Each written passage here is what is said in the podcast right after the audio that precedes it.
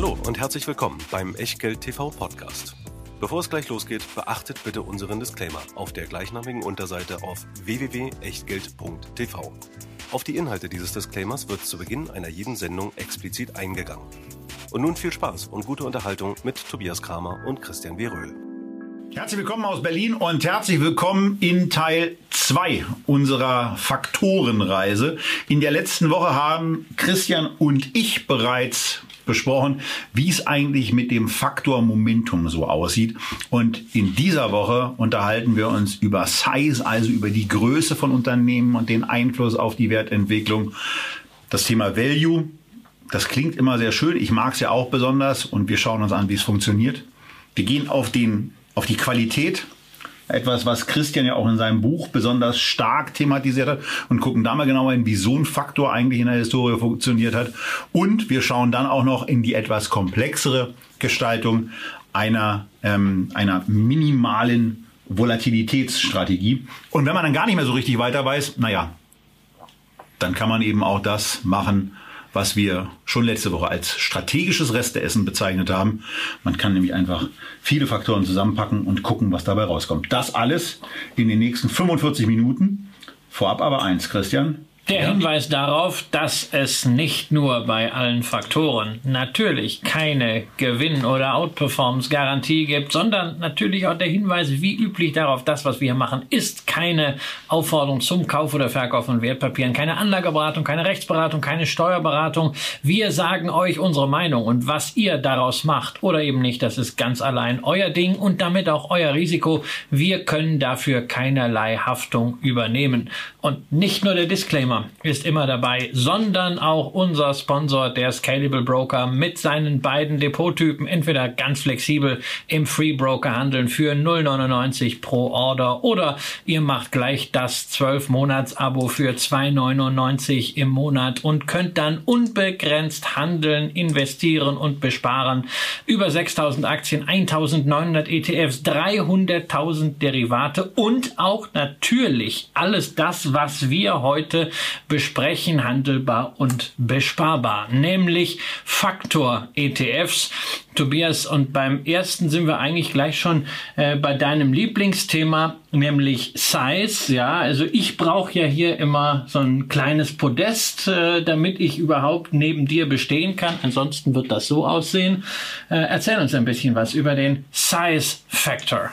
Ja, also ähm, es, es ist ein Thema, das in der Historie, in der Kapitalmarkthistorie festgestellt wurden, wurde das kleinere Unternehmen besser performen langfristig. Und ähm, beim Size seht ihr. Warum?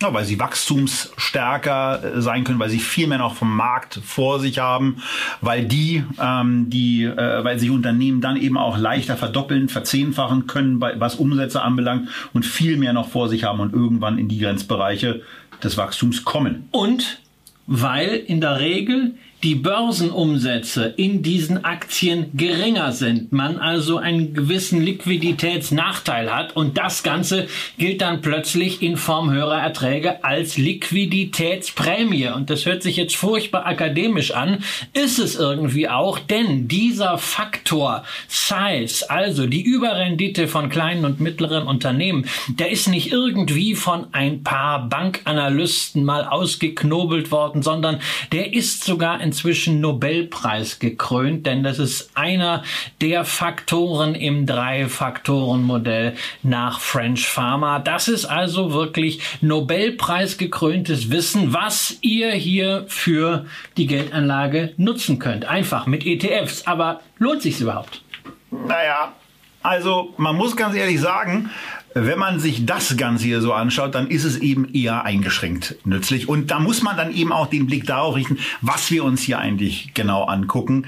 Denn wir sind eben nicht im Small Cap Bereich unterwegs, sondern wir bewegen uns mit diesem World Size ETF oder mit dem World Size Factor Index in der ja quasi zweiten Liga von Unternehmen weltweit. Die, ähm, das MSCI-Universum ist ja aufgeteilt einmal in die, in die wirklichen Big Caps, ähm, die ungefähr 70 Prozent der Indexfamilie umfassen. Dann kommen die nächsten 15 Prozent, das sind dann die Mid Caps. Dann kommen 14 Prozent Small Caps und dann kommt so ein kleines Prozentchen Micro Caps. Ähm, und Small Caps sind ja etwas, was ich persönlich immer sehr gerne mag und wir hatten ja auch den den ähm, den den, äh, den MSCI World MSCI, Small Cap? genau den MSCI World Small Cap so rum äh, den MSCI äh, MSCI World Small Cap hier besprochen und wir gucken uns jetzt eben die Mid Caps genauer an und da sieht man vor allen Dingen, wenn man einen Blick auf die Grafik richten kann, dass man dafür nicht rechts ranfahren muss und anhalten muss, weil die Outperformance ist äh, nicht da.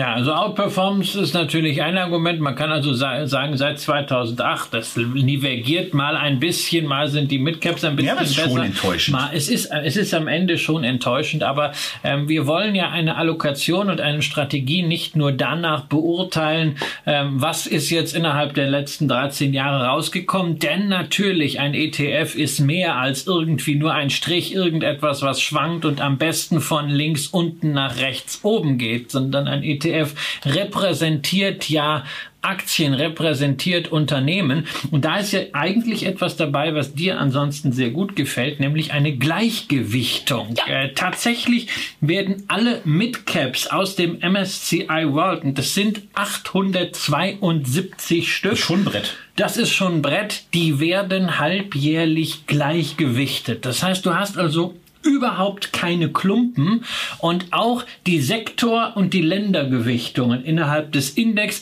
ergeben sich gar nicht aus dem Mechanismus, sondern die ergeben sich schlichtweg aus der Quantität. Und da passiert ja etwas Interessantes, nämlich normalerweise kennen wir es bei nahezu allen Indizes, dass die USA ein erschlagendes Gewicht haben. Genau das ist bei diesem MSCI World Size Midcap Index eben nicht der Fall. Bei Hier, den Small Caps aber eben auch der Fall und da führt es auch zu hier was. haben wir hier haben wir nur 40 Prozent Ja. äh, USA. Man könnte auch sagen, die haben in den letzten Jahren vielleicht auch äh, gefehlt. Kann sein. Äh, diese diese 20 Prozent.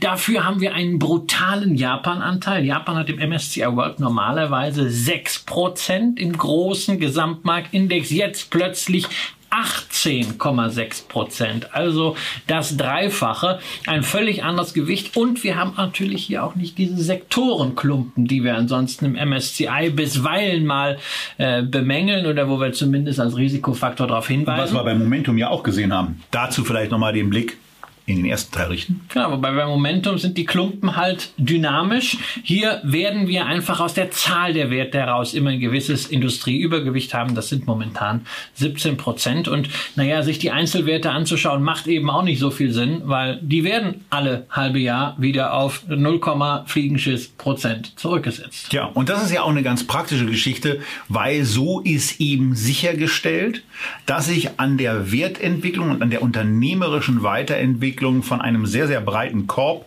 teilnehme, ohne dabei irgendwelche auch Risiken, ja, die Chancen ja in der anderen Betrachtung auch darstellen, Risiken in irgendeiner Form übergewichtet zu haben. Und vor dem Hintergrund ist das eine ganz spannende Entwicklung, gerade auch, weil kleinere Unternehmen ja ja auch zu nochmal deutlich dynamischeren Sprüngen mitunter neigen, wenn man mal die Tesla-Aktie, die wir in der letzten Sendung ja auch besprochen haben, außen vor lässt. Ja, aber man kann generell zu diesem World Size ETF sagen, der kann weg, ne?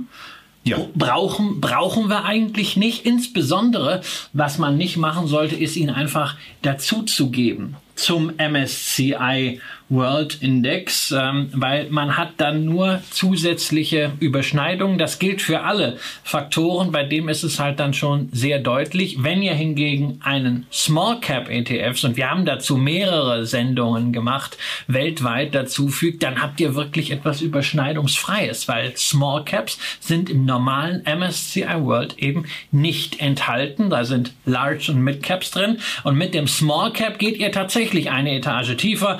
Mit dem, was sich Size nennt, habt ihr nur ein Gewicht innerhalb des MSCI World hochgezogen. Macht unserer Ansicht nach keinen Sinn und auch die Performance spricht nicht dafür. Insofern kann weg. Genau. Von daher ist ein abschließender Blick für die Videozuschauer nochmal auf die relative Performance. Ganz nett, die macht das Ganze nochmal argumentativ ein bisschen deutlicher, denn da haben wir mit Momentum ja schon was Besseres gesehen und man kann eine Sache vorwegnehmen. Es kommt noch Besseres und äh, nicht beim nächsten ETF, denn jetzt sind wir beim dritten Faktor, den wir in dieser Doppelfolge besprechen, angekommen. Und auch wieder ein French Pharma Faktor. Und Ebenfalls Bestandteil des auch einer meiner. Lieblinge. Und ich, das ist ja, Ja. das ist ja etwas Value Das- mag das- ich das total musst du jetzt erklären. Und wenn Das ich jetzt, kommt, wenn ich das jetzt, wenn ich jetzt hier, wenn ich jetzt hier raufgucke, Value. MSCI World Value, denke ich mir so preiswerte Unternehmen. Äh, Auf der Erklärungsseite von iShares ist wieder ein bisschen überschaubar dargestellt, was das eigentlich genau ist, aber dazu hast du gleich mehr. Aber wenn wir gemeinsam auch für die Autofahrer auf die linke Seite des Profils schauen oder da mal durchgehen, dann haben wir wieder die 0,3% Gesamtkostenquote, die sich ja hier im Wesentlichen durchzieht, außer beim europäischen Momentum-Produkt. Genau, das wir war haben, 0,- 0,12 Prozent mehr, als ich für ein MSCI World zahle. ne? Nur bei, Ja. bei iShares jetzt, in der, um äh, darin zu bleiben. Das ist also im Grunde so ein, äh, so ein Aufgeld von etwas mehr als 50 Prozent. Also für, für, für Schnäppchenjäger. Wir haben hier 5,5 Milliarden investiertes Geld. 5,5 Milliarden. Damit ist dieser ähm, auch der ETF, der am stärksten investiert ist. Bei allen, die wir, bei allen Faktor-ETFs, die wir hier vorstellen, ähm, ist das die klare Nummer eins. 398 Aktien sind enthalten. 3,2 Prozent ist die Dividendenrendite und das KGV ist unter 10 und die Performance seit 2016 ist bescheiden. Ja, also es ist eigentlich kaum vom Fleck gekommen lange Zeit. Dann ist es mal bei Corona runtergegangen. Dann haben wir eine extreme Erhol gesehen. Erholungsrallye gesehen. Dann äh, und ja jetzt Die im Value natürlich nicht stattgefunden Genau. hat, sondern dann Ja, die hat dann im Value stattgefunden ab November, als äh, die Impfstoffe sozusagen absehbar waren. Da haben wir sozusagen diese Erholungsrallye gesehen. Die ist aber jetzt auch natürlich schon wieder ziemlich müde und am Ende steht jetzt eben ein Plus von seit 2008 125 Prozent versus 225 Prozent im großen MSCI World. Das heißt, man hat in einer der besten Phasen der Börsengeschichte mit den heißgeliebten Value-Aktien satte 100 Prozent Performance verpasst. Und, Und das, das im ist etwas- Wesentlichen seit 2016. Das ist etwas, was jetzt nicht komplett überraschen kann, weil das Value Probleme hat. Ist jetzt nicht komplett neu, auch nicht unbekannt. Hat man immer wieder gehört. Es wird auch immer wieder das Ende herbeigeredet. Ähm, vielleicht ist es da auch etwas, wenn wir auch mal auf, auf den Erfolg der Momentum-Strategie bli- blicken, wäre eine Variante ja für uns mal als Hausaufgabe mitzunehmen, dass wir die Faktoren selber nach einer Momentum in einer Momentum-Strategie betrachten. Das habe ich, das habe ich, das habe ich schon mal gemacht und das, Und? das funktioniert nicht. Also wenn du jetzt sagst, aus fünf nimmst Mhm. du die besten zwei oder sowas. Ich habe das mal äh, durchgerechnet und die äh, Outperformance, die man durch ein solches Momentum-Modell dann hatte, die war so gering, dass ich gesagt, es lohnt sich nicht weiter zu verfolgen, weil die Trading-Kosten, der Spread, die Slippage, das macht das alles weg. Nein, nein, nein. Also da muss man sich irgendwie entscheiden, welche Faktorprämie man da haben will. Und wenn wir über die Krise von Value sprechen, dann ist natürlich zunächst auch mal zu klären, ähm, was heißt eigentlich Value? Ne? Also ich sag dir ja immer so ein bisschen so, oh billig, billig, billig, gleich Value, Value, Value. Ne? Das ist natürlich alles ein bisschen verkürzt. Wie kommen eigentlich Value-Aktien jetzt in so einen Index rein? Wie kommt so eine Intel, so eine AT&T, Genau. eine Toyota, eine Cisco Systems Ja, Cisco oder eine Systems- Broadcom da rein? Cisco Systems war vor 20 Jahren mal eine ganz heiße Aktie, äh, ein, ein richtiger Highflyer. Waren die nicht mal sogar das teuerste Unternehmen? Ja, sie Äh, waren zumindest unter den Top 5 äh, im S&P 500, das äh, weiß ich auf jeden Fall.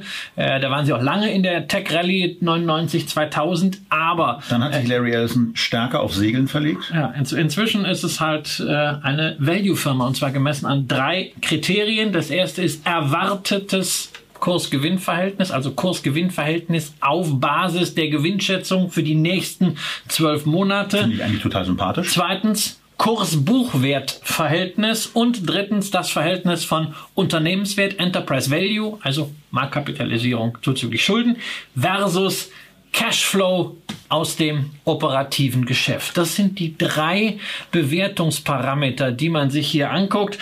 Ja, und bei also Price Book Buch, Buchwert dann vielleicht auch noch ja, Kurs Buchwert habe ich, hab ich Assets. Ne? Ja, Kurs Buchwert habe ich haben. natürlich ein Problem mit. Das ist alles toll. Das ist auch Kurs Buchwert ist auch das, was French Pharma untersucht haben im Wesentlichen im drei Faktor Wann haben die den Nobelpreis bekommen? Dafür? Ir irgendwann in diesem Jahrtausend war es. Es ist auch, ist auch jetzt nicht eine Arbeit, die so alt ist wie Markowitz Arbeit äh, zur modernen Portfoliotheorie, über die wir auch noch sprechen. Aber es greift natürlich etwas. Es ist also ein, das ganze ein Internetzeitalter Genau, das da Internetzeitalter ist, dann, ist da nicht drin. Und diese Revolution, die wir durch Internet, durch Digitalisierungsprozesse erlebt haben, die und auch, auch, das, auch das starke Wachstum, wie starkes Wachstum auch bezahlt wird, das ist in diese Forschung überhaupt nicht mit eingeflossen. Und Und insbesondere Netzwerke. Da ändert sich dann eben Also das was. ist das ist ein Problem bei Auch Preis Plattform. bei Preis äh, äh, to Book, also Kurs-Buchwert-Verhältnis. Ähm, es kann ja inzwischen sehr sehr viel bilanziert werden. Ne? So selbst aktiviert, selbst erstellte Software wird aktiviert, ein alter Küchenstuhl wird aktiviert, kannst alles irgendwie aktivieren. Aber der Netzwerkeffekt an sich einer Plattform, eines Ökosystems wie bei Facebook, wie bei Apple, der ist natürlich nicht in der Bilanz irgendwie darzustellen, abzubilden. Das ist etwas, was außerhalb der Bilanz ist. Das kriegt man mit diesen Faktoren nicht. Und da hinkt es natürlich ein bisschen.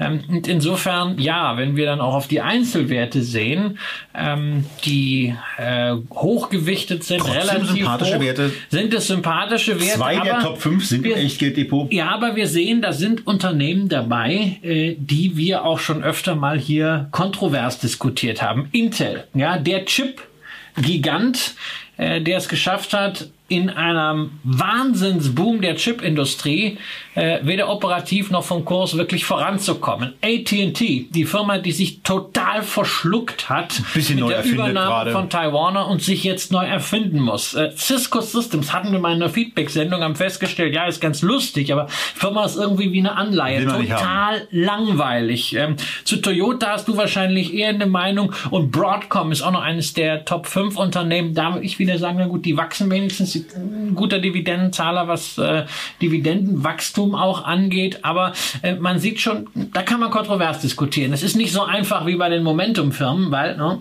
ist eben auch schon mehr Inputvariable. Ja, und bei Toyota äh, sage ich dann auch immer, also wenn ich einen großen Automobilhersteller haben will, der Trends auch einigermaßen im Moment reitet, dann bin ich mit Volkswagen äh, in einer höheren Wohlfühlsituation. Wenn ich was Asiatisches haben wollte, dann äh, bin ich nochmal bei einer anderen Gesellschaft, nämlich wahrscheinlich eher bei Hyundai oder sonst was. Aber Apropos asiatisch, da muss man natürlich hier beim MSCI World Value auch sagen, da ist wieder etwas, was dir ja sehr sympathisch sein muss. Du beschwerst dich ja häufig über Ja. die US-Lastigkeit von. Indizes. Naja, zu Recht. Ich, ich fühle mich eigentlich mit USA ganz wohl, aber hier 40% USA nur. Ne? USA sind eben teuer. aber es hilft eben nichts. Dafür haben wir halt Japan plötzlich nicht mit 6% dabei, auch nicht mit 18%, sondern aktuell mit 24% dabei. Ja, die sind da eben ganz vorne. Die haben ihre Bilanzen sehr, sehr stark in Ordnung gebracht.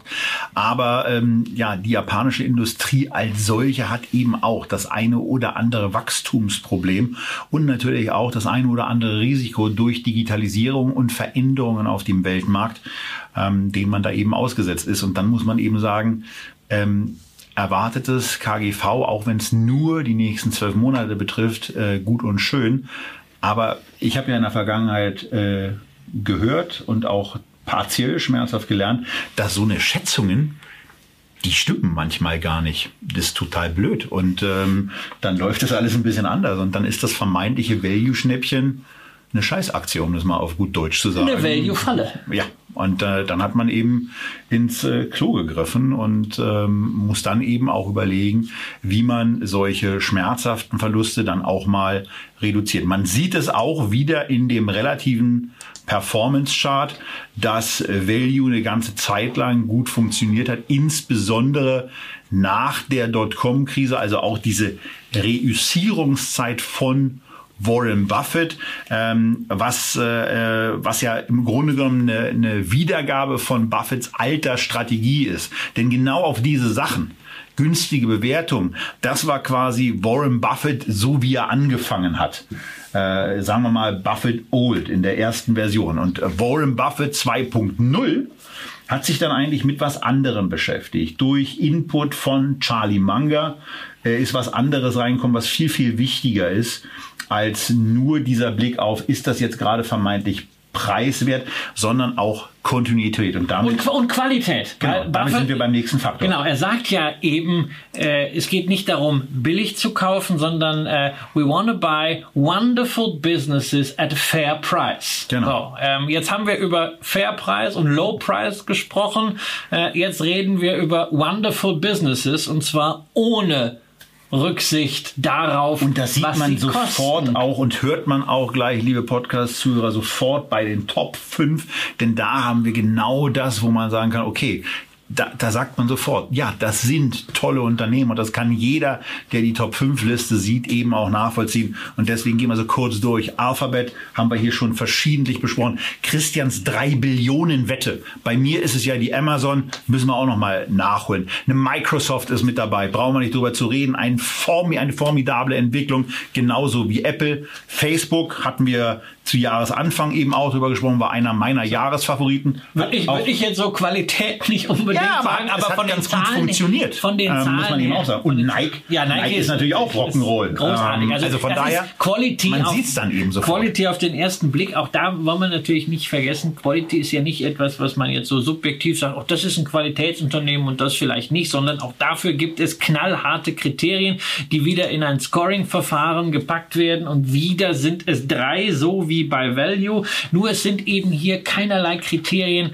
mit Preisbezug. Bei Value hatten wir ja immer den Kurs, den Unternehmenswert, äh, sondern wir haben hier ausschließlich die Jahresabschlüsse ähm, als Basis, nämlich einerseits äh, Return on Equity, also äh, die Profitabilität, dann die Stabilität des Gewinnwachstums, wofür man sich anschaut, wie die Gewinne in den letzten fünf Jahren geschwankt sind. Standardabweichung ist hier das Stichwort für diejenigen, die gern ein bisschen statistische Hintergründe haben. Und dann die Verhältnisse zwischen Schulden und Buchwert, also möglichst wenig Leverage in der Bilanz, möglichst geringe Verschuldung. Was ja auch ein wichtiger Punkt war in unseren Tenbagger-Sendungen, wo wir mal gesagt haben, dieses Thema Verschuldung sollte sehr, sehr gering bis gar nicht ausgeprägt sein, damit man eben auch Qualität. mal Schwächephasen, auch Schwächephasen überstehen kann. Ja, nicht ist nur für. Tenbagger besonders wichtig. Bei den qualitativen Unternehmen, die sind in der Regel schon darüber hinaus. Nicht aber es hilft ihnen eben auch.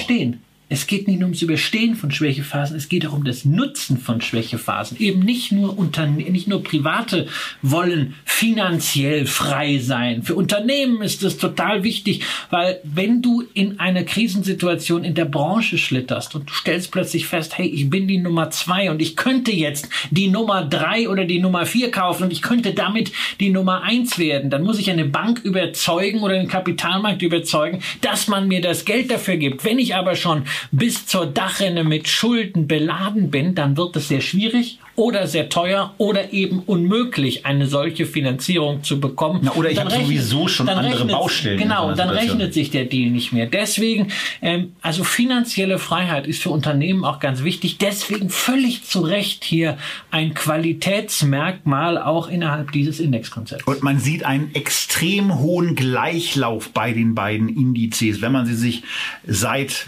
2008 anguckt, auch wenn man sich den historischen Vergleich seit 1999 anguckt.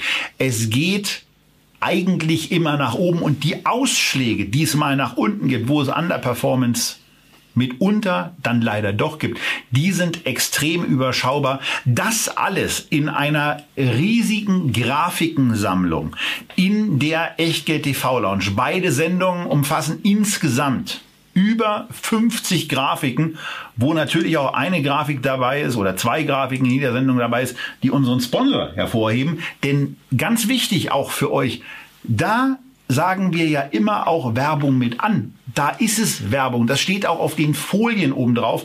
Aber auch wenn wir hier in diesen Sendungen insbesondere oder nur die Produkte von iShares besprechen, hat das für uns einfach, wie schon in der ersten Folge gesagt, Praktikabilitätsvorteile, dass wir das machen. Ähm, denn dann greifen wir immer auf die gleiche Datenquelle auch zu. Das geht bei der Vorbereitung besser. Und ähm, wir haben damit natürlich auch einen der drei Premium-Partner von Scalable mit dabei.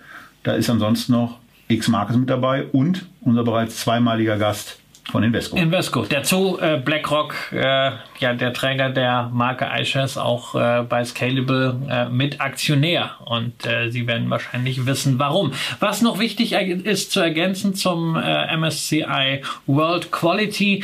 Ähm, der Index heißt komplett World Quality Sector Neutral, was nichts anderes heißt, als dass bei der Zusammenstellung dieses Portfolios eben nicht nur dieses Qualitätsscoring eine Rolle spielt, sondern dass die Sektorstruktur in etwa der Sektorstruktur des MSCI World entsprechen soll. Das heißt, wir haben also auch hier Technologie in Form von IT als größten ähm, äh, Sektor und daraus ist auch dann irgendwie klar, naja, die USA werden nicht ganz unbedeutend sein. Äh, auch hier haben wir zwei Drittel äh, US-Anteil, ähnlich wie im MSCI World. Und man muss auch ganz einfach sagen, was Qualität in dieser Definition angeht, sind die USA halt sehr, sehr weit vorne.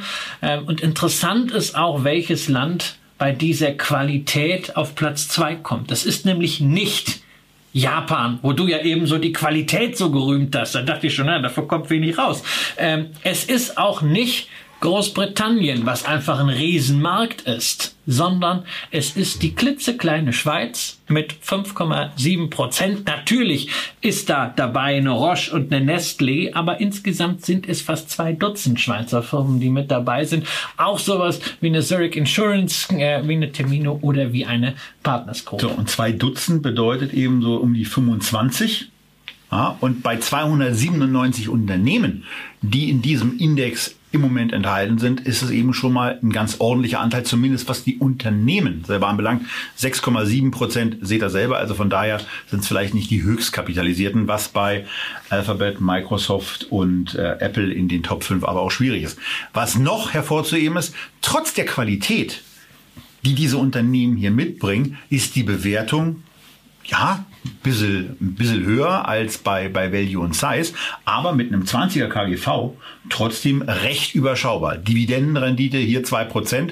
Also eigentlich müsste das für dich so ein Ding ja. sein, was du richtig gut findest. Ja, was ich aber nicht kaufe, weil ich habe das ja schon in Einzelaktien äh, im Depot äh, mit, äh, also da fehlt jetzt... Äh, das haben wir doch keine 0,3%? Nee, auf, kein, auf, so kein, auf, kein, auf keinen Fall. Und dann nehmen wir auch nicht die Gewichtung, die da irgendwie vorgegeben ist. Äh, das machen wir selber. Wenn wir shoppen gehen? Genau, das machen wir. Äh, aber ansonsten kann ich mich damit äh, sehr, sehr gut anfreunden, auch mit der, mit der Gewichtung der Schweiz. Das ist etwas, was mich äh, an der Stelle sehr, sehr freut. Ja, und damit kommen wir jetzt zu etwas, was stärker in den theoriegetriebenen Bereich reingeht. World Minimum Volatility. Ähm, da würde mein Vater ja schon sagen nach dem Motto, dieses ja. Ding da mit Mini. Äh, was ist denn das? Äh, Minimum Volatility, also Volatilität, die Schwankungsbreite von Aktien, ähm, die dann äh, schon so ein bisschen statistische Kenntnisse oder auch Kenntnisse von Excel erfordert, um äh, ja. sie zumindest mal so man zu kann betrachten. Sagen, schwankt stark, schwankt äh, äh, nicht so stark, ähm, wobei man da jetzt schon wieder eigentlich äh, ein Problem hat, wenn man in die falsche Richtung denkt. Nämlich wir hatten gerade erst in der vorletzten Sendung den FTSE High Dividend Low Volatility und das ist ein großer Unterschied, ob wir über Low Volatility oder über Minimum Volatility sprechen. Low Volatility war ganz einfach, man hat nämlich aus den FTSE-Aktien oder aus den S&P 500-Aktien diejenigen genommen, die einfach die geringste Volatilität haben. Das ist eine Excel-Liste, wo man von oben runter zählt. Ähm, Minimum Volatility ist was ganz anderes. Dahinter steckt das, was der ein oder andere vielleicht von euch mal an der Uni gelernt hat. Minimum Varianzportfolio. Wir gehen also zurück zu einem anderen Nobelpreisträger, nämlich Harry Markowitz, der Nervt herausgefunden schon. hat, man kann Wert Wertpapiere so zusammensetzen, dass man durchaus riskantere Einzelkomponenten hat, aber dass das, was als Portfoliosumme herauskommt, weniger Risiko hat als die einzelnen Komponenten. Und ich genau grüße an dieser Stelle Tim Wege, der mir damals im zweiten Statistikkurs sehr dabei geholfen hat, diesen auch zu bestehen. Und es gibt, es gibt wunderschöne Kurven. Ich habe das ja früher an der, an der FOM äh, noch in Investitionen und Finanzierung unterrichten dürfen. Das hat mir immer viel Freude gemacht. Jetzt fehlt mir so ein bisschen die Zeit, weil ich muss ja einmal die Woche mit dir hier stehen äh, oder zu Hause stehen. Da kann ich ja nicht auch noch äh, jede Woche äh, Studierende beglücken Aber wer sich an diese Kurven erinnert, äh, man kann das ansonsten auch ganz schön nachlesen. Fakt ist, was machen die hier? Die haken nicht irgendwie eine Excel-Liste ab. Die gucken sich nicht nur drei Faktoren an und machen dann einen Z-Score. Nein, die machen eine Simulation. Nervt. Die läuft über alle 1562 Aktien des MSCI World und da wird innerhalb bestimmter Gewichtungen maximal 1,5 Prozent je einzelne Aktie, maximal 5 Prozent Sektorabweichung gegenüber dem MSCI World geguckt, welche Kombination hätte denn jetzt in den vergangenen 6 bis 12 Monaten die beste Rendite gehabt. Das heißt, du hast also de facto wirklich eine Blackbox. Ist hier nichts transparent ETF, sondern ne, es kommt Haufen rein an Daten, 1562 Kursverläufe und am Ende kommt da viel Rechnerei, irgendwie ein Portfolio raus und dieses Portfolio ist dann das sogenannte Minimum-Varianz-Portfolio. Immerhin es steht ein Nobelpreis. Warum heißt das Ding eigentlich, wenn da Minimum Volatility steht, warum steht da nicht Minimum Varianz? Das Weil Varianz und Volatilität ist doch ein bisschen, äh, oder? Nee, also das ist schon, äh, du kannst die Wurzel, die Wurzel Danke, ziehen. Tim. An dieser Stelle, danke, Tim. Wurzel ziehen an dieser Stelle, aber ähm, das kannst du ansonsten gerne iShares fragen. Wir gucken, wir wissen einfach nur mal, es ist ein komplexes System, ein komplexes, ein System, was aber eine sehr, sehr, sehr solide akademische Basis hat. Wir müssen nur gucken, was heißt das für Anleger? Lohnt sich der ganze man, man, Zauber? Man kann zwei Sachen sagen. Also erstens, mit der niedrigeren Volatilität, das funktioniert. Ja. Die Frage ist, will ich das haben? Wenn ich Aktien habe, will ich doch vor allen Dingen Titel haben, die sich, die sich vernünftig entwickeln. Also für mich ist es der am zweitwenigsten überzeugende Ansatz. Ähm, der funktioniert zwar besser, ähm, als äh, für mich davor platzierte vom, vom Ansatz her, wie Value und Size, aber ansonsten, äh, nee, nee, möchte ich nicht haben. Also, also, das ist, also wir können, äh, wir können ja einfach mal von der, äh, vom, vom Ende her die ganze Sache denken und jetzt mal sagen, die Wertentwicklung seit 2008 bilanzieren. Da stellen wir fest, seit 2008 ungefähr dieselben 225 Prozent, die der MSCI World in Euro ebenfalls zugelegt hat. Das ist schon mal eine sehr, sehr ordentliche Kiste. Und gleichzeitig dürfen wir feststellen, dass immer dann, wenn es an den Aktienmärkten mal ein bisschen reingeregnet hat, so wie beispielsweise in der Finanzkrise, so wie beispielsweise 2011 in der Eurokrise, so wie beispielsweise auch unmittelbar in der Corona-Krise, wir da geringere Rückschläge gesehen haben, folglich eine Outperformance. Und es ist ja eine Möglichkeit, mehr Rendite zu erzielen, dass man in den schlechten Phasen nicht so viel verliert. Wenn man denn dann in den guten Phasen recht ordentlich und rechtzeitig wieder dabei wäre. Und genau das ist das Problem zuletzt gewesen beim Minimum Volatility, denn die Strategie hat irgendwie einen Basket erzeugt aus Aktien, die sich einfach mal acht Monate lang nicht bewegt hat. Die Märkte sind erst runter und dann kräftig rauf, aber Minimum Volatility hat nichts gemacht. Ja, und jetzt äh, kommen wir eben zu dem Punkt, wo wir, wo wir, wo wir viele einzelne Faktoren mal durchbesprochen haben. Und ähm, ja, jetzt kommen wir, jetzt kommen wir zu dem angekündigten Resteessen, äh, wo quasi vieles zusammengeschmissen wird und wo der Name Multifaktor schon sagt, jetzt könnte es richtig kompliziert, vielleicht auch richtig toll werden. Und da sieht es zumindest jetzt erstmal von der Performance-Betrachtung ähm, ganz erquicklich aus. Aber wir haben in den zurückliegenden ähm, ja, in den zurückliegenden Minuten der heutigen Sendung und auch in der letzten Sendung, die wir über den Momentum-Ansatz gemacht haben, eben schon gesehen, dass es da ähm, Besseres gibt, Christian, Multifaktor. Also was, was, ja, was ist da in dem Eintopf drin? Also immerhin Nomen est Omen, ne? weil die Frage ist ja jetzt, wir haben ja eine ganze Reihe von Faktoren jetzt kennengelernt. Lassen wir mal Minimum Volatility raus, weil das ist ja eigentlich kein Faktor, sondern das ist ein Optimierungsmodell. Aber wir haben gehabt Value, wir haben gehabt Size, wir haben gehabt Quality und in der Sendung davor sehr ausführlich Momentum. Welcher Faktor ist denn jetzt der beste? Du hast eben schon gesagt, kann man da vielleicht selber einen Momentum-Ansatz drüberlegen. Ich habe gesagt, funktioniert nicht. Aber was MSCI gemacht hat, die haben aus diesen Faktoren jetzt nochmal einen Superfaktor gebildet. Sie haben nämlich die Einzelteile der Faktoren wiederum in ein Scoring-Modell gepackt. Und was dann in dem Scoring-Modell ganz vorne ist, innerhalb bestimmt. Und das Scoring-Modell kann man bestimmt einsehen, richtig? Das ist bei Scoring, MSCI also das so ist bei. MSCI läuft das so. Also man geht zunächst mal auf das Datenblatt von iShares. Da stellt man fest, Näheres zum Index erfahren Sie bei MSCI. Dann gibt man das Factsheet ein bei Google. Dann kriegt man das Factsheet. Da steht drin, dass man doch bitte in die Methodologie schauen sollte. Das ist dann übrigens alles wieder Englisch. Dann hat man endlich diese Methodologie, die ist dann schon 20 Seiten stark und dort wird wiederum referenziert auf das MSCI Equity äh, Barra äh, Compendium, wo dann Das klingt ein bisschen nach Karl Valentin ja, und das klingt, das, klingt nach, Wanninger. das klingt nach Karl Valentin. Das ist etwas, was wir schon mal in der Feedback-Sendung hatten, nämlich 2018, diesen MSCI World Multifactor. Und wir haben damals gesagt, ETF steht auch für einfach transparenter Fonds. Und davon ist bei diesem Multifaktor einfach nichts mehr übrig. Die Definitionen für Value beispielsweise sind andere. Es ist plötzlich nur noch Kurs-Buchwert. also wir müssten den eigentlich nicht. Multifaktor-ETF nennen, sondern Multifaktor-Dingsbums. Ja, null Multifaktor Dingsbums äh, und vielleicht auch noch Multifaktor Data Mining. Ich habe so irgendwie den Verdacht, dass Jetzt wird's spannend. ich habe irgendwie den. Verdacht, dass hier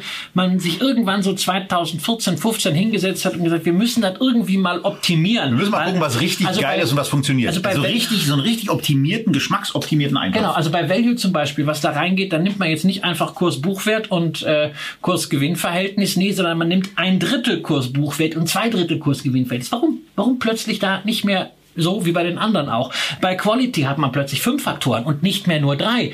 Ähm, es drängt sich der Verdacht auf, man hat eine besonders schöne Outperformance Macht hingemacht. man das in der Finanzindustrie? Wahrscheinlich. Nein. Das Ding lief ja auch brutal gut mit einem riesigen Abstand, kontinuierliche Outperformance in der historischen Rückrechnung Genau. seit 1999 bis 2015. Dann hat's noch bis Wann gab's den 2000 Fonds? Den Fonds auf die Welt, den gab es Ende 2016. Lustig. Man hat das nur mal so ein bisschen durchgeatmet und seit 2018 ist dieser Multifaktor kontinuierlich schlechter.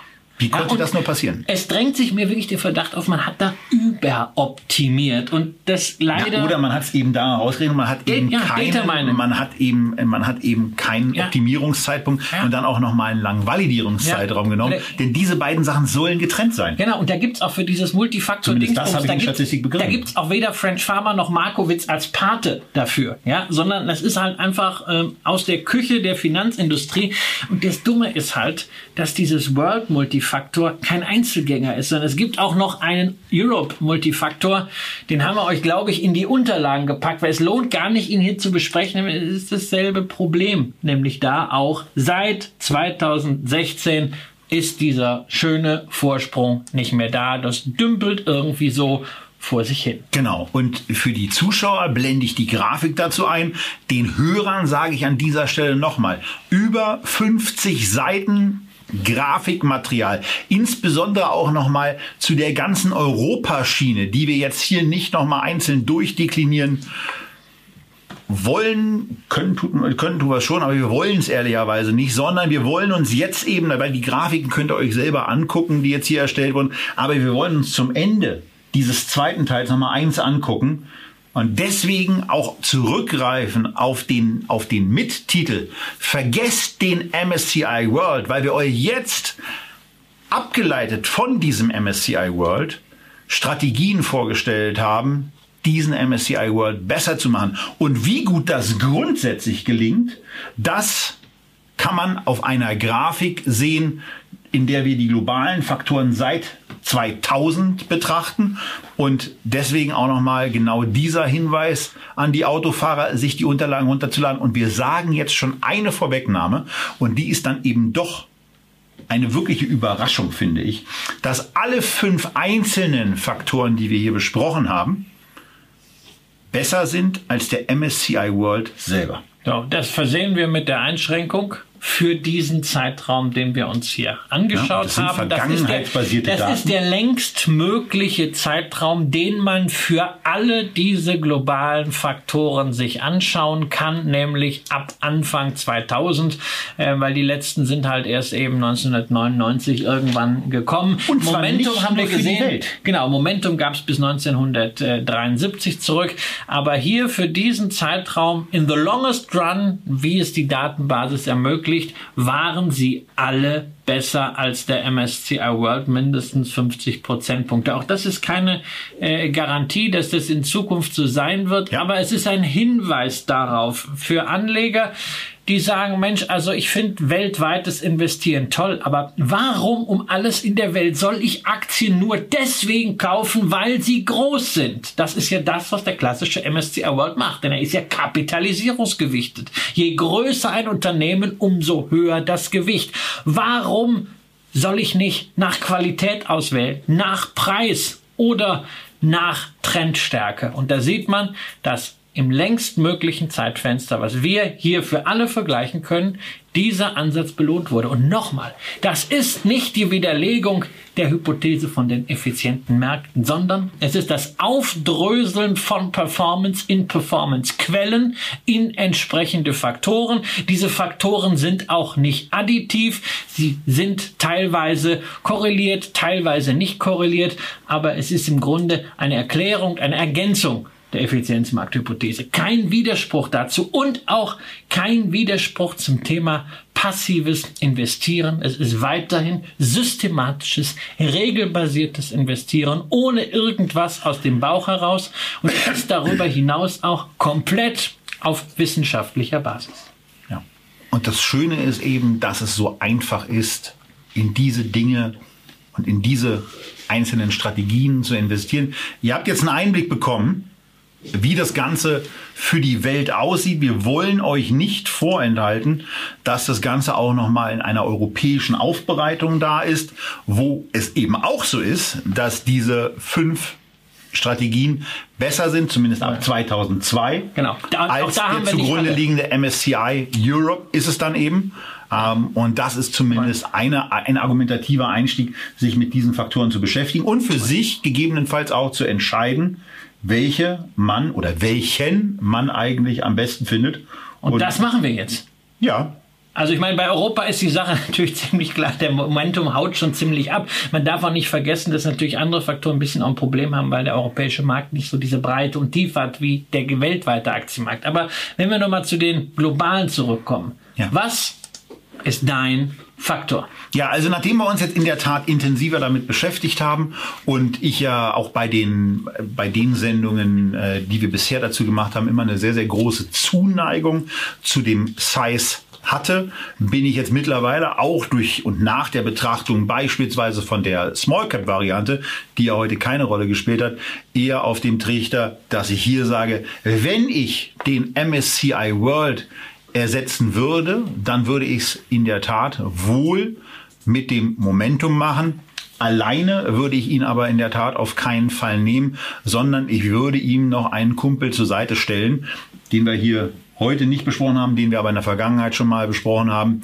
Und dann ist es eben eine Aufteilung von MSCI World Momentum Faktor und dem MSCI World Small Companies. Ja, bei mir Small Caps sowieso Depotbestandteil, ob man jetzt den World äh, Small Cap nimmt oder ob man sich die drei großen Wirtschaftsbereiche rausnimmt und das dann äh, kann man ja auch mit kleinem Geld machen, äh, jeweils über einzelne Fonds darstellt, Fonds darstellt, steht dann auf dem anderen Blatt.